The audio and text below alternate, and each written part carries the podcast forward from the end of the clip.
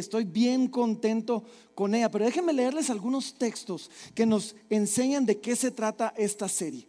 Isaías capítulo 43, versículo 21 nos dice así, el Señor dice, este pueblo he creado para mí, mis alabanzas publicará.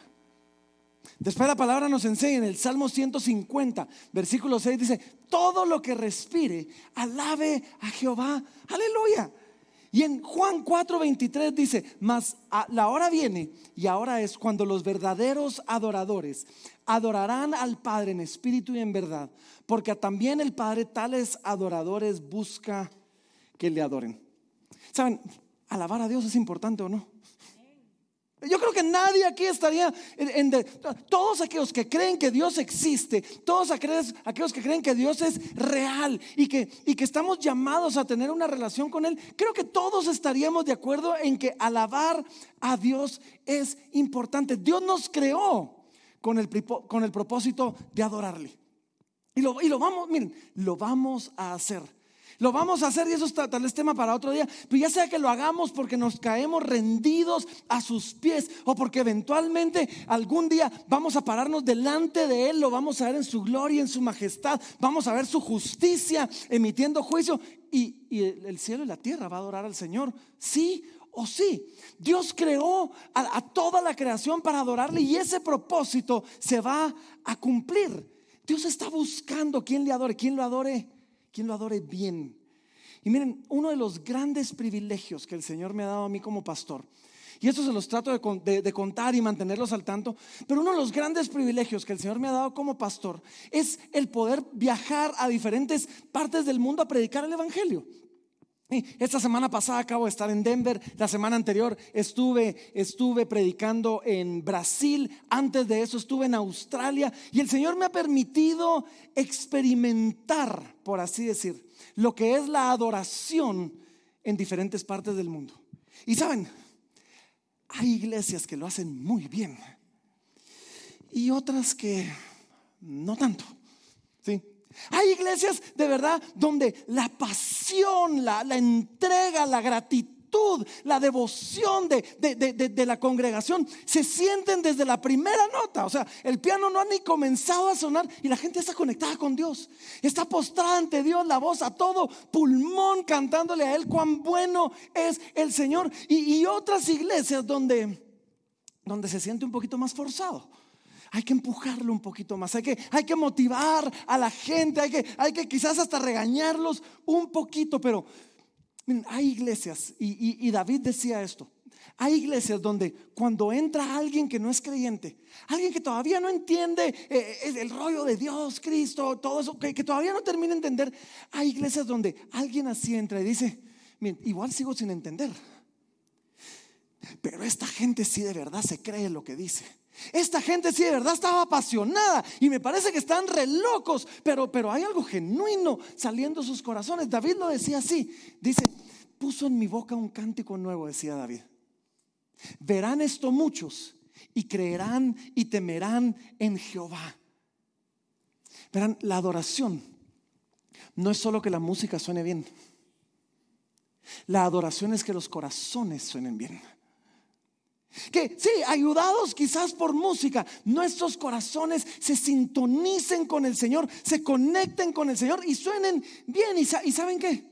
En casa de libertad. Creo que nos falta un poco. ¿O no? Creo que a veces nos falta un poquito. Esto es algo por lo que yo llevo años orando.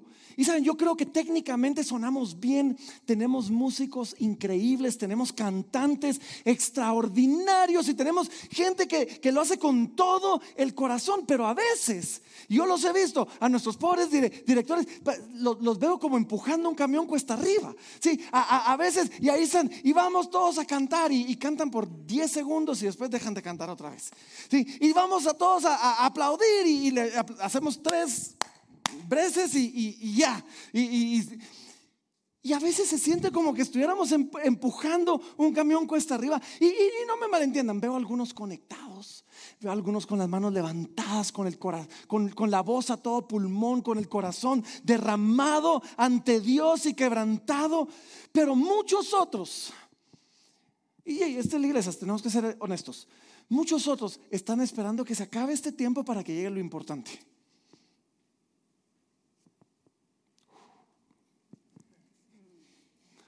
Y eh, aunque me honra que digan la, la prédica es la parte importante, que chilero, saben, dudo mucho yo que en el cielo vayamos a ver predicadores. En el cielo ya no vamos a necesitar predicadores, ahí vamos a tener a Dios enfrente. Pero sí vamos a necesitar alabadores.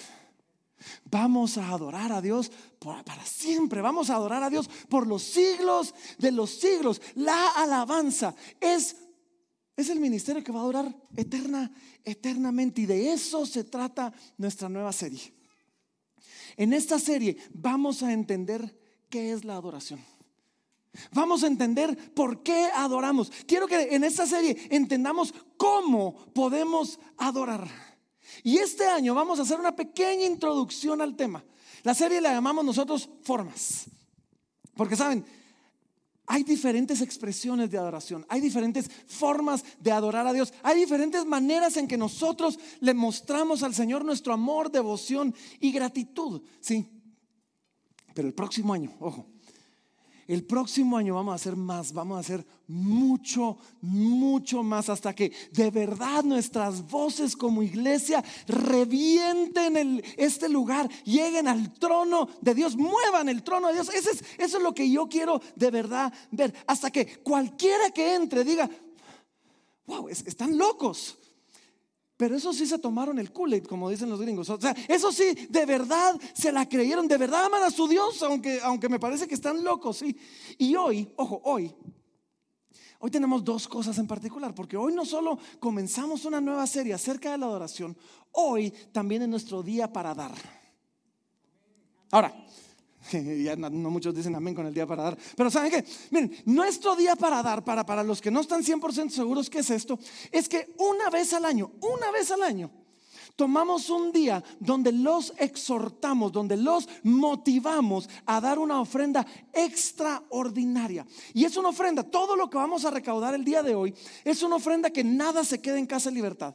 Todo pasa de largo, lo usamos para apoyar ministerios, iglesias, eh, fundaciones, eh, orfanatos, asilos de ancianos. Lo usamos para todo esto y todo lo que, lo, que recaudamos el día de hoy pasa, pasa de largo. ¿sí? Y esto, esta es mi promesa para ustedes, ¿saben? El día de dar es el único día, y los que han estado viniendo saben que esto es cierto. Yo llevo un mes diciéndoles, si a ustedes les ofende que les piden una ofrenda, no vengan. ¿O no? ¿Se los he dicho o no se los he dicho? Ahora, esta es mi promesa. Hoy vamos a hablar de la adoración. Hoy vamos a hablar del dar como un acto de adoración. Y hoy, como es nuestro día de dar, los vamos a motivar, los vamos a empujar a que seamos generosos. Pero, esta es mi promesa. Aun cuando los vamos a motivar, no los vamos a manipular. No me voy a parar yo aquí a enseñarles algo que la Biblia no diga con tal de recaudar una ofrenda. No voy a venir aquí a ofrecerles de que, de que hoy en el cielo hay una oferta de que el que da va a ser al ciento por uno. No, eso no vamos a hacer el día de hoy. No, vamos, les voy a enseñar y les voy a empujar y les voy a recalcar la importancia del dar. Vamos a ser bíblicos, vamos a, a enseñar lo que la palabra de Dios nos enseña y después vamos a dejar que el Señor mueva el corazón de cada uno. Pero hoy vamos a ver esto.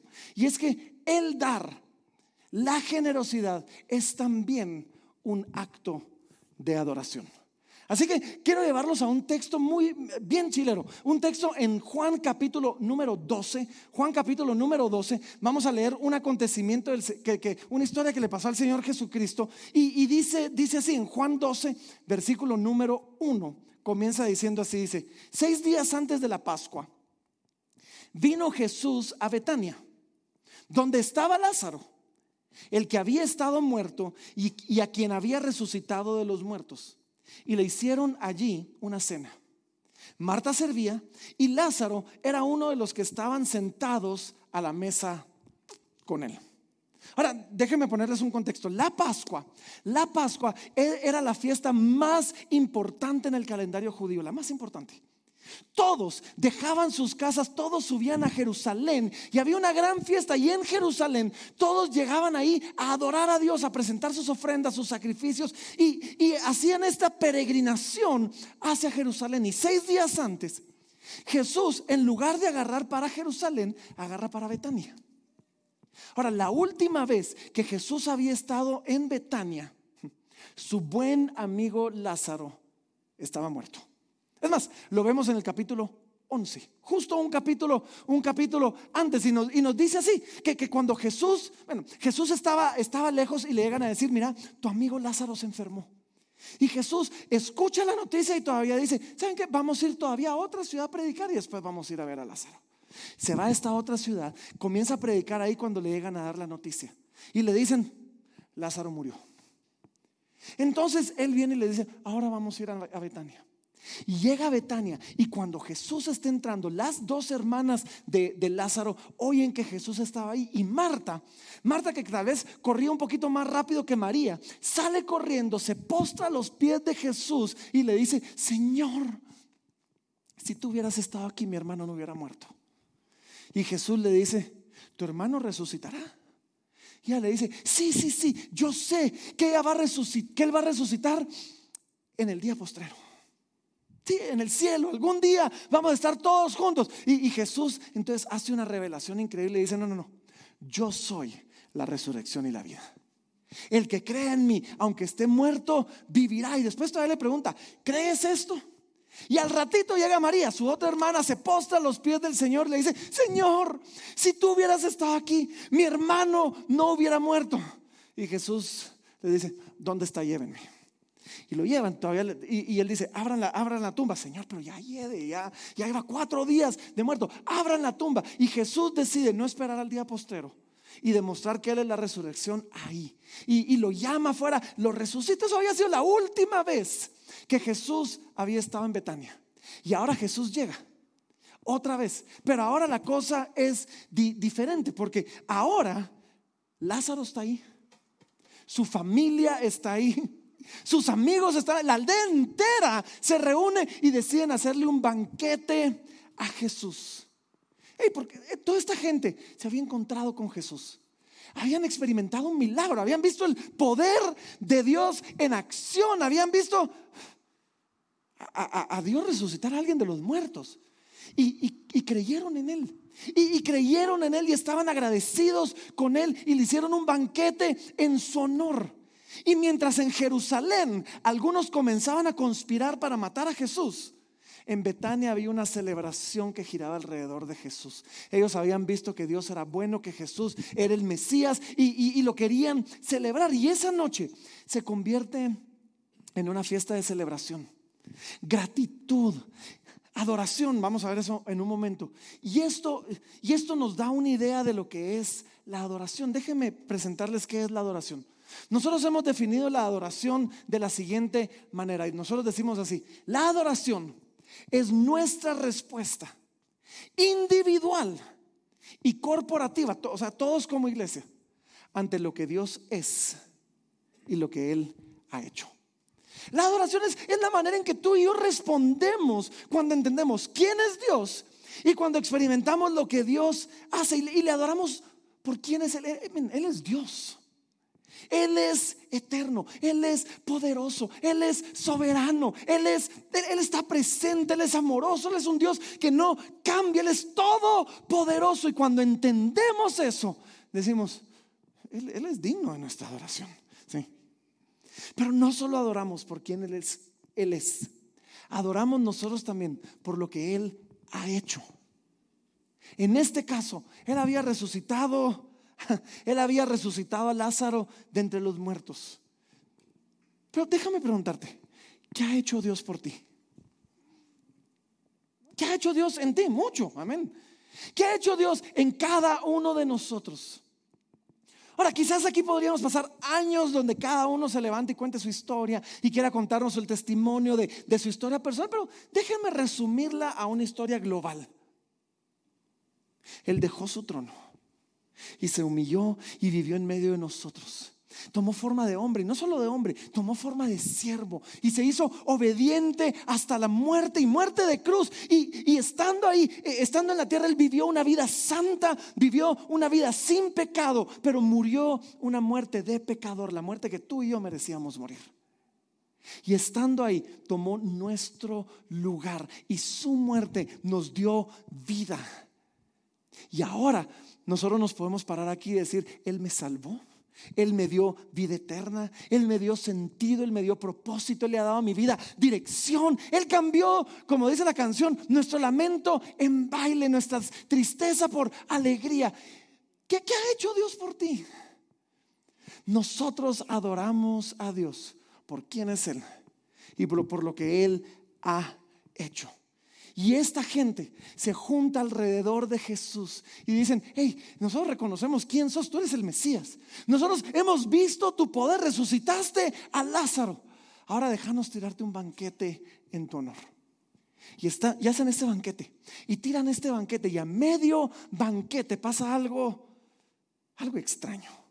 Ven, versículo 3 dice, entonces María, una de las hermanas, tomó una libra de perfume de nardo puro, de mucho precio, y ungió los pies de Jesús y los enjugó con sus cabellos. Y la casa se llenó, y la casa se llenó del olor del perfume. Imagínense esto, e, estamos a media fiesta. Está Jesús sentado, quizás en la sala, no sé si ya comieron, no, no han comido, pero está platicando y llega esta mujer María. Agarra una libra de un perfume muy, muy caro lo echa los pies de Jesús, se hinca ante él, se postra ante él, agarra su cabello y con sus lágrimas, con el perfume y con su cabello comienza a lavarle los pies al Señor. Esta mujer se postra, lo unge, esta, esta mujer adora.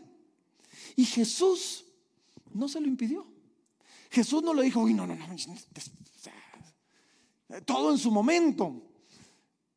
Jesús no se levantó, Jesús no se lo impidió, Jesús solo se quedó ahí. Mientras la casa entera se llenaba del aroma de la ofrenda que esta mujer había entregado. Y es que esto es lo primero que tenemos que saber. Nuestra adoración, nuestra ofrenda, cuando es dada como un acto de adoración, llega ante el trono de Dios con un olor fragante. Inunda el trono de Dios, inunda la casa de Dios, inunda la iglesia del Señor y se vuelve un olor que todos pueden percibir, un olor fragante, un olor agradable. Y a todos, todos pueden percibir esto y a la mayoría les agrada, aunque hay uno que otro que esto les molesta. Y no les molesta por lo que está haciendo la persona, muchas veces le molesta por lo que refleja eso acerca de sus propios corazones. Ahora, este perfume, este perfume nos dice era de mucho precio y el próximo versículo, aunque no lo voy a leer todavía, nos dice que valía 300 denarios. 300 denarios significa el sueldo mínimo de 300 días, el sueldo mínimo de casi un año entero de trabajo. ¿Cuál, es el sueldo mínimo en Guatemala? 3 mil. O sea, este era un perfume de 30 mil quetzales que esta mujer trae a los pies del Señor, lo derrama a sus, a sus pies. Y es que saben, a través de las páginas de las escrituras, nuestras ofrendas, en todo el Antiguo Testamento, en todo el Nuevo Testamento, nuestra ofrenda ha sido, ha sido visto como un acto de adoración, como sinónimos de adoración delante del trono de Dios. Déjenme leerles un texto, aunque hay muchos. Salmo 96, versículo 7. Miren lo que dice, dice así, dice, tributad a Jehová. Tributad a Jehová, oh familias de los pueblos, dad a Jehová la gloria y el poder. Dad a Jehová la honra de vida a su nombre, traed ofrendas y venid a sus atros. Adorad a Jehová en la hermosura de su santidad, temed delante de él toda la tierra. ¿Ya vieron esto? Tributad, dad gloria. Dad a Jehová honra, traigan ofrendas. el dar siempre ha sido un acto de adoración. Y es que cuando damos de nuestros recursos limitados, estamos dándole al Señor nuestra vida, ¿o no? Porque para producir lo que, vayamos, lo que vayamos a dar, dimos tiempo, sudor, lágrimas, esfuerzo, cariño, pasión. Nos entregamos a algo que al final del mes se tradujo en un cheque. Entonces, cuando nosotros traemos una ofrenda al Señor, lo que le estamos diciendo al Señor, esto equivale a mi vida que entregué aquí para poderla producir. Entonces, por eso es que lo vemos nosotros como un acto de adoración. Y cuando alguien ha hecho algo por nosotros, Es natural quererle dar algo a cambio, ¿no? Eh, olvídense del Señor por un momentito. Si alguien ha hecho algo por ti, dígame si no es natural querer en gratitud darle algo. Acá, les dije que acabo de estar en Brasil. Hace dos semanas, hace semana y media estuve predicando en Brasil y, prediqué el sábado en la noche y después prediqué el domingo en la noche. Y el domingo, y, estuvo bien chilero, estuvo bien, bien, bien chilero. La verdad que déjenme contarles, estuvo bien, le digo a Carlos, yo quiero vivir a Brasil, ahí como me quieren. Pero, pero, Gracias, gracias. Sí, pero, pero bien, llegué ahí, prediqué el sábado, estuvo bien chilero. Y, el domingo regreso y dos personas se me acercan, diferentes. Mire, pastor, la prédica de ayer fue una bendición. Le traí un regalo. La puedo grabar para enseñarle a la iglesia cómo no. Dos personas, mire, le traje aquí para sus hijos porque el mensaje ayer nos bendijo tanto.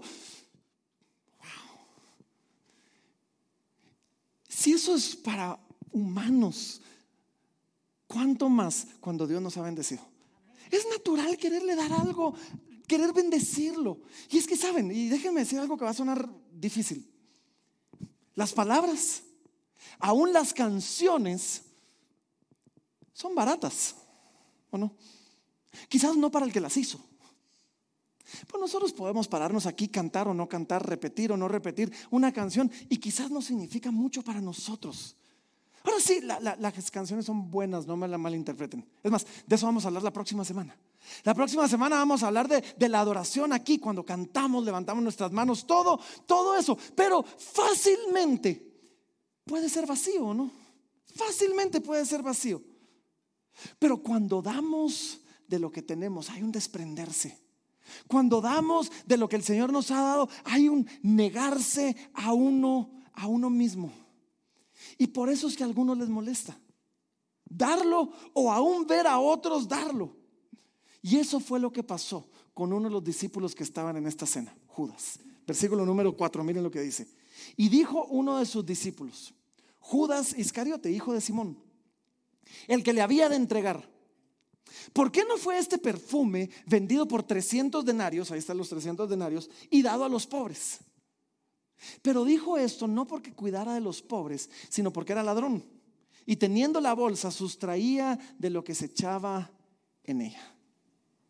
Ahora, yo, otras, pónganse en este lugar. Estamos a media reunión. Esta mujer se postra a los pies de Jesús, comienza a llorar con sus lágrimas, con perfume, le echa, hace un desastre. ¿sí? Con su pelo le comienza. Yo, yo imagino que, que haber habido un silencio algo incómodo ahí, o no, así como que, ¿qué está pasando? Todos miraban a esta mujer. El Señor no le dice nada. Y nadie decía nada. Hasta que uno se atrevió a hablar. Y no solo se atrevió a hablar, estaba ofendido Judas. Estaba ofendido Judas por la generosidad de alguien más. Lo consideraba excesivo. Pensaba que era un desperdicio echar algo así a los pies de Jesús, los pies que habían caminado hacia la casa de María, los pies que habían llegado a la tumba de su hermano, los pies que habían resucitado a su hermano de los muertos y que les habían anunciado las buenas nuevas de salvación, los mismos pies que le habían dado esperanza a ella, no solo en esta vida, sino esperanza en la vida eterna. Pero para Judas era un desperdicio echarlo a los pies de Jesús. Jesús no Judas, perdón, Judas no entendía. Pero Jesús podía ver su corazón, el de, esta mujer, y podía ver el corazón de Judas también. Porque para esta mujer quizás esto era lo único de valor que ella tenía. Quizás esto era lo único que ella consideraba digno del Señor. Dios sabe cuando estamos dando algo que no nos cuesta, ¿o no? él puede ver nuestros corazones. A veces el dar claro, todos podríamos hacer algo más con lo que damos. Pero a veces el dar no cuesta. A veces el dar no es necesariamente un sacrificio. Y es que para Dios no se trata tanto del precio, sino del valor. Judas sabía de precios. Eh, él era el contador, él, rapidito hizo los números, esto vale 300 denarios, esto lo hubiéramos podido usar para los pobres pero no de valor. A, Judas le importaba solo lo material, no lo, no lo celestial, no lo eterno. Judas le había puesto un precio a Jesús. Pero no sabía del valor real de Jesús. Pero María y Marta y todos nosotros podemos ver el valor que tiene Jesús para nosotros. Por eso es que como iglesia, cuando nosotros hablamos del dar, nosotros decimos que damos voluntariamente, generosamente, sacrificialmente y gozosamente. Es que podemos dar, podemos ser generosos, pero no sacrificiales. No cuesta, no duele. Podemos dar, podemos ser generosos con la generosidad de otros. Podríamos llegar a, dar y ser generosos, pero no hacerlo con otros. Hay, otra historia. Una historia donde Jesús está sentado en el templo, viendo a los que están dando en el, eh, eh, altar. Y de repente pasa una mujer. Y la mujer da dos blancas, dos centavos, la, la moneda más baja que existía. Y da dos blancas y Jesús detiene todo y dice, miren, miren, ella dio más que todos. Así como que, Señor, en serio. Pues el anterior dio oro, el, pasado dio, dio, joyas, dio. Pero es que ella dio de su sustento, los demás dieron de lo que les sobraba. El dar. Hay una historia, perdón. Hay una historia en el Antiguo Testamento sobre el rey David. Y es una historia fantástica que ilustra esto de una manera espectacular. Déjenme contarles la historia, solo para ponerles contexto. David había sido incitado por Satanás para pecar contra Dios. Y la forma en que Satanás lo había incitado es que mandó a hacer un censo en todo el pueblo. Ahora, quizás nosotros no lo terminamos de entender y decimos, ¿qué tiene de malo esto? Pero es que el censo no era, no, no, había venido de un buen corazón, era para gloriarse. Miren toda la gente que yo tengo, miren, miren todo el ejército que me sirven. Entonces manda a hacer un censo tan así que uno de sus generales le dice, Señor, pero ¿para qué necesitas hacer esto? Y David lo hace de todas maneras y el Señor se ofende. Y el Señor decide traer un juicio duro, un juicio severo. Y le dice a David, te doy tres opciones o el pueblo va a caer derrotado ante sus enemigos en batalla durante tres meses. O, se me fue a dar la segunda, perdón. O, le dice, o el ángel va a traer muerte sobre el pueblo durante tres días. Y David dice, no queremos caer ante nuestros enemigos, mejor caigamos delante del Señor. Y Dios manda a su ángel y comienza a venir mortandad y, comienza a matar. Y de repente llega a Jerusalén y cuando está en Jerusalén David se humilla y le dice, Señor, si el que pecó fui yo. ¿Por qué estás castigando a tu pueblo cuando fui yo el que pecó? Mejor, matame a mí. Y, Dios escucha su oración y manda parar al ángel y le dice, para, para, para, para. Es más, dice algo que pocas veces dice, dice, y el Señor se arrepintió del mal que dijo que les iba a hacer. Y cuando para, el ángel se voltea con David y le dice, quiero que compres un terreno en tal lugar y vas a edificar ahí un altar y vas a ofrecer sacrificio al Señor. Y entonces David toma la instrucción y David inmediatamente eh, agarra camino y era, y era un lugar que, era de un hombre llamado Ornán, que era, que era Jebuseo, una, una persona importante. Y entonces viene David y David sale personalmente, no manda a nadie. Él era el rey. Él, hubiera podido despachar a alguien a decir, mira, anda, anda a negociar con Ornán su tierra. Porque el Señor me dijo, no, pero es que David sale personalmente, porque saben, nuestra ofrenda, nuestra alabanza, nuestra adoración es algo que hacemos personalmente. No es algo que podemos delegar. Y David sale cuando Ornán ve al rey cae postrado ante los pies y le dice, eh, eh, ¿qué manda? Y él le dice, sí, necesito hacer un altar aquí en tu tierra. Y, y, y le dice, te la regalo. O sea, es tuya. Es más, te doy los bueyes, te doy la leña, te doy todo lo que necesitas para el sacrificio. Y David le responde algo, esto es lo que quiero que vean. En, David le responde eh, esto en, en 1 Crónicas 21 y está en 2 Samuel 24 también dice, entonces el rey David dijo a Ornán, no, sino que efectivamente la compraré por justo precio. Porque no tomaré para Jehová lo que es tuyo, ni sacrificaré holocausto que nada me cueste. Y dio David a Ornán por aquel lugar el peso de 600 ciclos de oro. David dice, yo no le voy a dar al Señor algo que no me cueste. Estaba leyendo algo esta semana y decía, aquellos para quienes su religión es barata y fácil que buscan siempre el camino del menor esfuerzo, no honran a Dios. Ahora, yo sé que esto suena duro, pero, pero no lo descarten tan rápidamente, así como, uy, hoy sí el pastor se puso legalista. No, no lo descarten tan rápidamente. Es que el sacrificio es una parte esencial de la adoración y el servicio a Dios. Cuando tomamos una actitud sacrificial hacia Dios, no solo vemos nuestra ofrenda bien recibida, sino ella puede traer consuelo y redención para naciones enteras, como pasó con David. El sacrificio de David detuvo la mano del ángel sobre una ciudad entera. Ya habían muerto 70 mil personas a causa de esto. Y el Señor detiene la mano de su ángel. Ahora saben, el problema es que si queremos reducir nuestra adoración, nuestro servicio a Dios, nuestro buscar a Dios, solo un rato el domingo, o cuando estamos enfermos, o cuando ya estamos viejos y estamos por morir. hay, hay, ingratitud en eso, eso no cuesta. Todos los enfermos quieren buscar a Dios para ver qué le sacan a Dios, ¿o no? Todos los que ya están viejos por morir quieren buscar a Dios y ya están a punto de verlo. Eso no cuesta. Donde, donde viene con un sacrificio es donde en nuestra juventud, donde hay energía para ir a hacer lo que querramos y oportunidades, le decimos, no, no, las voy a usar para buscar al Señor. Ahí es donde vemos una vida sacrificial. Y, saben, esto es cierto y ustedes lo saben. Porque esto es cierto no solo en Dios. Piensen en el gimnasio, por ejemplo. Si no está doliendo, si al día siguiente no duele, y si no salí sudando, no me costó, no, no está haciendo mucho. ¿O sí? No vamos a lograr mayores beneficios. ¿sí? Ahora, ¿cuándo damos al Señor de esta manera? Algo que nos cuesta, sacrificialmente. Esto lleva el sello de, esto lleva un aroma un aroma de realidad. Ya lo vimos, o sea, todo cuesta. Lleva un aroma de, amor. Hace tres semanas o dos vimos que el amor es sufrido, es benigno, todo lo sufre, todo lo espera, todo lo soporta. Y esto lleva un aroma de Cristo.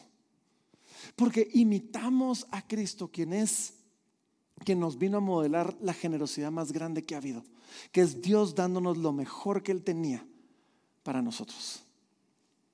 Así es como debemos dar. Ahora, dejen, tengo tiempo, tengo tiempo. Me, voy a desviar en algo interesante. Y es que esta historia de David la vemos en dos diferentes pasajes.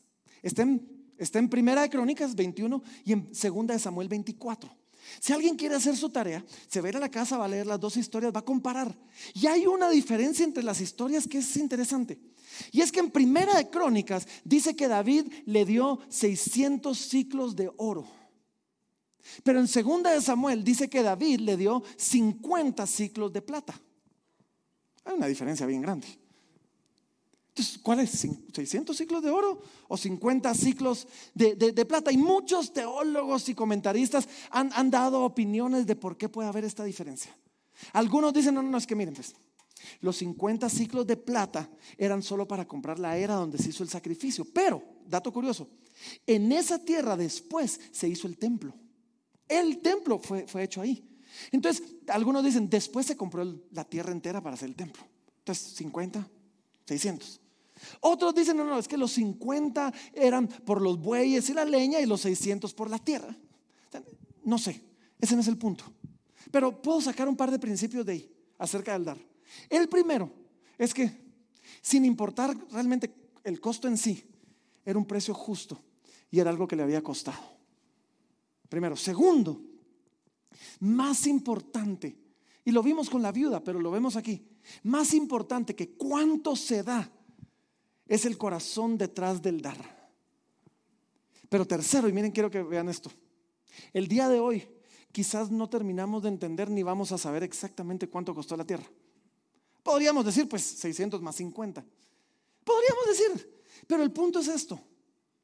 Si nosotros el día de hoy no sabemos exactamente cuánto le costó a David, cuando nosotros demos al Señor, no demos para que otros se enteren cuánto nos costó.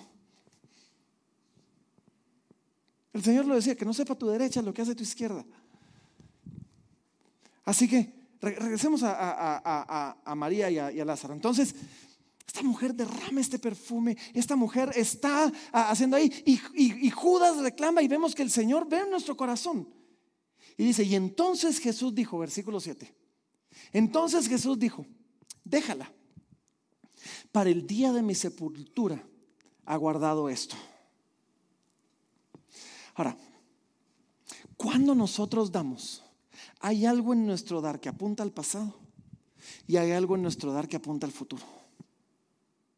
Hay algo en nuestro dar que apunta al pasado porque reconocemos que todo viene de Él. Reconocemos y, damos, damos al Señor en gratitud. No solo por su provisión, por todo lo que Él ha hecho. ¿sí?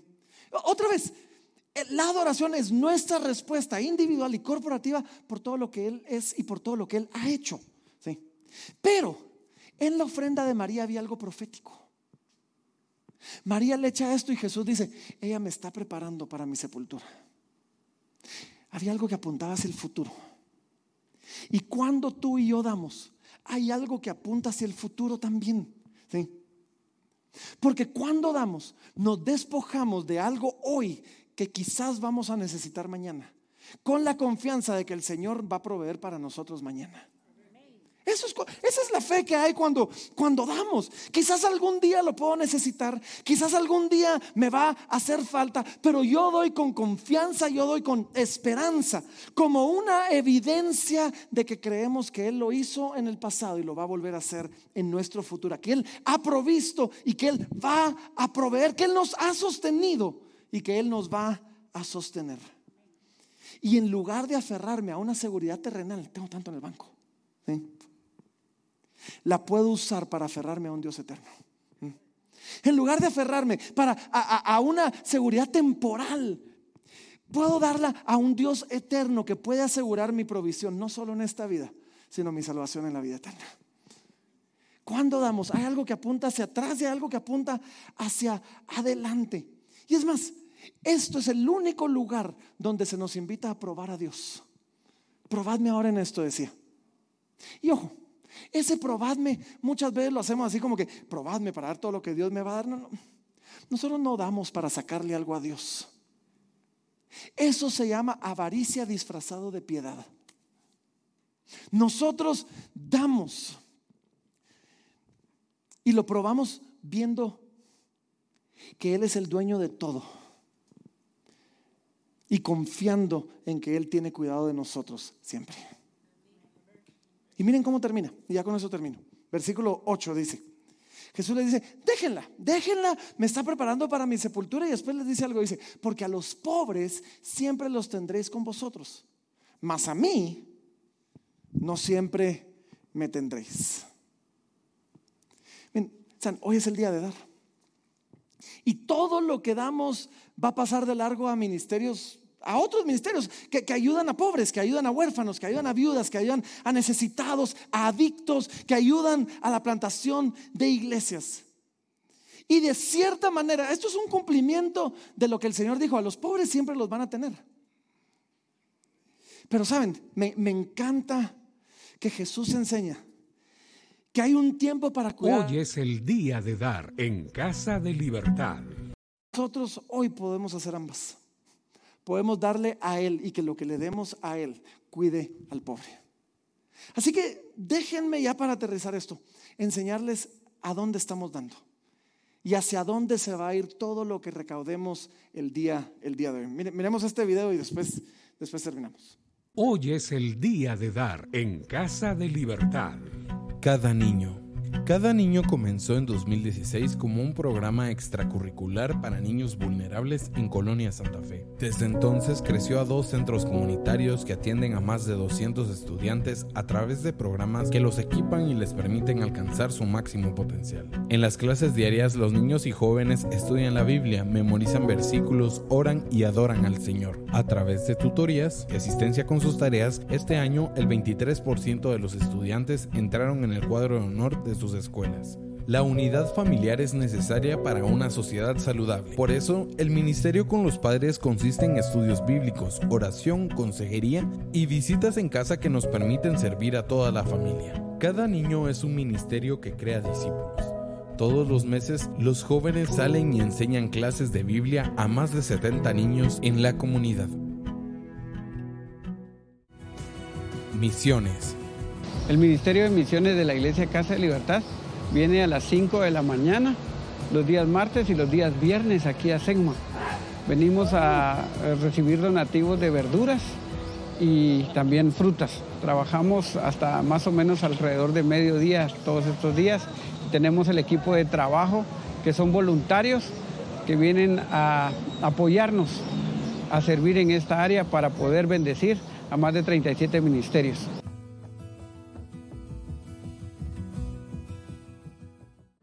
Vidas Plenas. Vidas Plenas es un ministerio ubicado en La Limonada.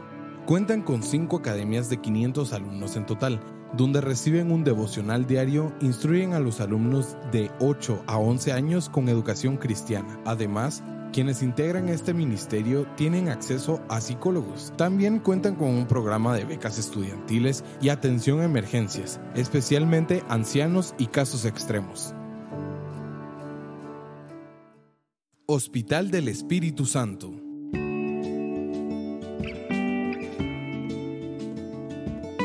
Muy buenos días, mi nombre es Carlos Ovalle, soy el subdirector de Hospital del Espíritu Santo. Nosotros como institución ayudamos a la gente de escasos recursos, básicamente personas de la calle que no tienen alimento, no tienen dónde dormir.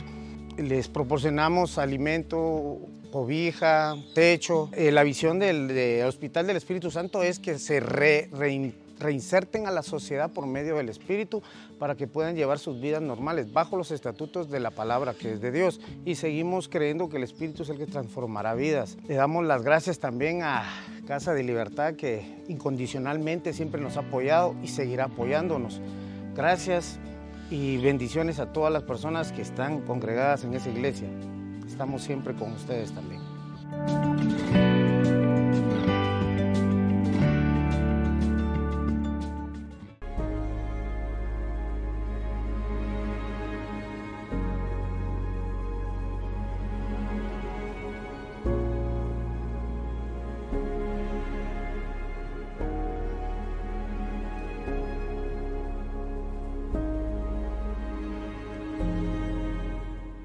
Mi nombre es Gustavo Escobedo y tengo la dicha de estar como director de Fundaniños. Fundaniños es una institución donde recibimos eh, niños judicializados. Actualmente tenemos un promedio, tenemos un promedio de 60 niños y también les damos educación. Les damos alimentación, les damos vivienda y para nosotros es un gran honor el poder recibir ayuda de Casa de Libertad. Para este 2023 tenemos varios planes y espero que nos sigas acompañando. Dentro de los planes está poder ver cómo el colegio sigue creciendo. Ya lo tenemos autorizado, pero actualmente tenemos tres maestros y una directora en primaria. Nuestro sueño, nuestro deseo, nuestro anhelo es que para el 2023 podamos abrir hasta sexto primaria y eso implicaría tener a tres maestros más.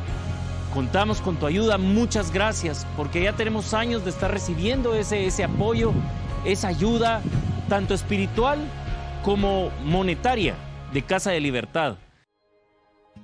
Buenos días, Iglesia Casa de Libertad. Gracias eh, realmente. Sé que este domingo va a ser un domingo glorioso, lleno de la presencia del Señor. Gracias, Pastor Francisco, por darme esta oportunidad. Y mi grupo que está atrás son misioneras que crecieron aquí en el hogar de niños que teníamos. Y eh, ellas crecieron, son profesionales, pero ellas decidieron servir al Señor tiempo completo. Somos fundadores con mi familia de Misioneros y Fronteras aquí en Cobán. Vivimos en las montañas de Cobán, en un lugar precioso que Dios nos ha dado. Nuestra misión es poder ayudar a la gente de extrema pobreza llevando el Evangelio llevando el amor de Jesucristo, hemos eh, dado alimento, ropa y medicina. Ha sido de mucha bendición y ver milagros tras milagros. Hemos logrado desde la pandemia hasta el día de hoy ayudar a 67 comunidades, 908 familias. Entre esas 908 familias hemos encontrado 90 niños desnutridos de 52 comunidades que hemos logrado ayudar pero todavía falta mucho, mucho, mucho. Yo te doy gracias a ti, a cada uno de ustedes, gracias por la oportunidad que nos dan de escuchar y de saber de nosotros. Gracias por sus oraciones. Dios los bendiga grandemente. Hola familia de Casa de Libertad, ¿cómo están? Esperamos que se encuentren muy pero muy bien. Les saludamos desde acá, desde Costa Rica. Soy Esteban Rojas, el pastor plantador de la iglesia Gracia y Verdad, y estamos muy agradecidos con Dios por todo el apoyo, el amor y el cuidado que han tenido para con nosotros.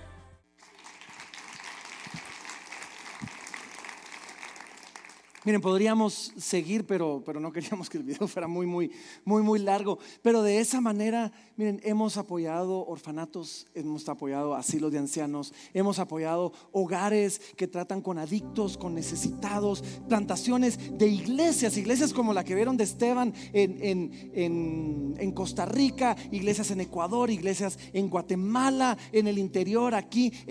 Miren, el Señor nos ha dado el privilegio de ser una iglesia sin paredes, una iglesia que ve más allá de nuestras cuatro paredes para poder servir, para poder transformar a nuestra comunidad.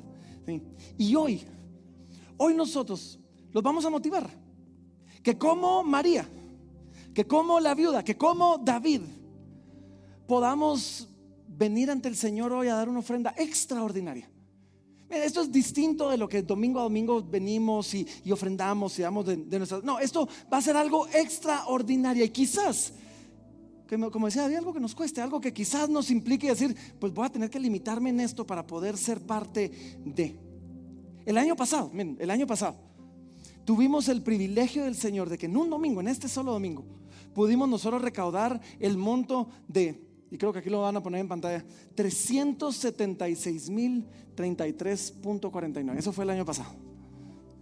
En un domingo. Nuestra meta es, eh, por lo menos eso, que podamos nosotros recaudar eso, porque yo no sé si lo notaron, pero cuando yo vi este video la primera vez, me lo pasaron para que lo editáramos y todo. Hubo algo que dijo el director del Hospital del Espíritu Santo, no sé si lo notaron, y dijo, Estamos tan agradecidos que hemos contado con el apoyo incondicional de Casa de Libertad y, contaremos con él. Yo dije, y saben, hay muchos de estos ministerios que ya cuentan con ese apoyo, que ya, ya, ya dependen de ese apoyo. Y yo lo que oro es, pues, que podamos nosotros seguirlo haciendo. Y sepan esto, nosotros lo vamos a dar. Ya sea que tengamos que limitar lo que la iglesia hace porque no recaudamos lo suficiente pero de que lo vamos a dar, lo vamos a dar, o que hoy logremos recaudar eso y todavía, todavía más. Así que hoy vamos a darles esa oportunidad. Para algunos, quizás para algunos van a, esto va a implicar un cheque grande y gloria a Dios por eso. Para, para otros, un cheque bastante más pequeño ya es bien sacrificial y eso está bien. Los dejo con esto y motivo los motivo con esto. Una vez leí, no me recuerdo ni dónde, y traté de buscar el autor, pero encontré como 10 personas que se daban el crédito, así que vamos a dejarlo a Arten desconocido. Decía así, decía, podemos saber cuántas semillas hay en una manzana, pero nunca sabremos cuántas manzanas hay en una semilla. Hoy podemos saber exactamente cuánto va a entrar, cuánto van a dar. La próxima semana les vamos a reportar todo lo que entró, pero ¿Qué va a hacer eso? ¿Cómo va a impactar eso vidas? ¿Hasta dónde va a llegar? ¿Cuántas personas va a Creo que nunca lo vamos a saber. Hay muchas formas, muchas formas de adorar a Dios. Hoy, hoy vamos a adorar a Dios a través de nuestro dar, de nuestra generosidad, a través de una ofrenda generosa y sacrificial y lo vamos a hacer como un acto de adoración.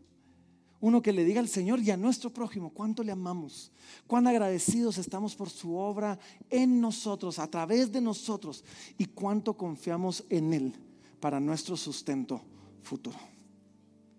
Si alguien nos visita por primera vez, porfa, no se asusten, no somos así todos los, todos los domingos, pero una vez al año. Qué, bueno que vinieron hoy si nos visitan por primera vez, porque este es nuestro corazón. Nuestro corazón es ir mucho más allá de las cuatro paredes de la iglesia y poder impactar, no solo que la iglesia se sostenga, sino que la iglesia pueda ayudar a otros ministerios que están haciendo obras increíbles a que lo sigan haciendo sin ellos tener que preocuparse por andar recaudando los fondos. Así que pónganse de pie, vamos a orar. Si pueden hacerlo cómodamente, pónganse de pie ahí donde están, vamos a adorar. Vamos a terminar como siempre adorando al Señor con música, adorando a través de la música. Y después tenemos cajas, tenemos ofrendarios aquí en estas columnas, allá atrás, en el lobby hay POS, en el lobby de abajo hay POS por si hay cola. Y, los que están viéndonos en línea, los invitamos a casadelibertad.org, diagonal, dar. Y otra vez, todo. Ojo, si alguno dice, ay, hoy traje mis ofrendas regulares, pues no se van a quedar en la iglesia, van a seguir de largo. Si hoy trajiste tu ofrenda regular, tráela la próxima semana. Porque todo lo que recaudemos hoy pasa de largo. Así que Padre, Gracias Señor por tu palabra. Gracias Señor por historias como estas, mi Dios, que nos recuerdan no solo que tú eres un Dios digno de nuestra alabanza, de nuestra adoración, que tú eres un Dios digno de nuestro sangre, sudor, lágrimas, esfuerzo, recursos. Tú, eres digno de todo nosotros. Y gracias por ejemplos de personas que a un gran costo para ellos pudieron venir a ofrecerse para ti.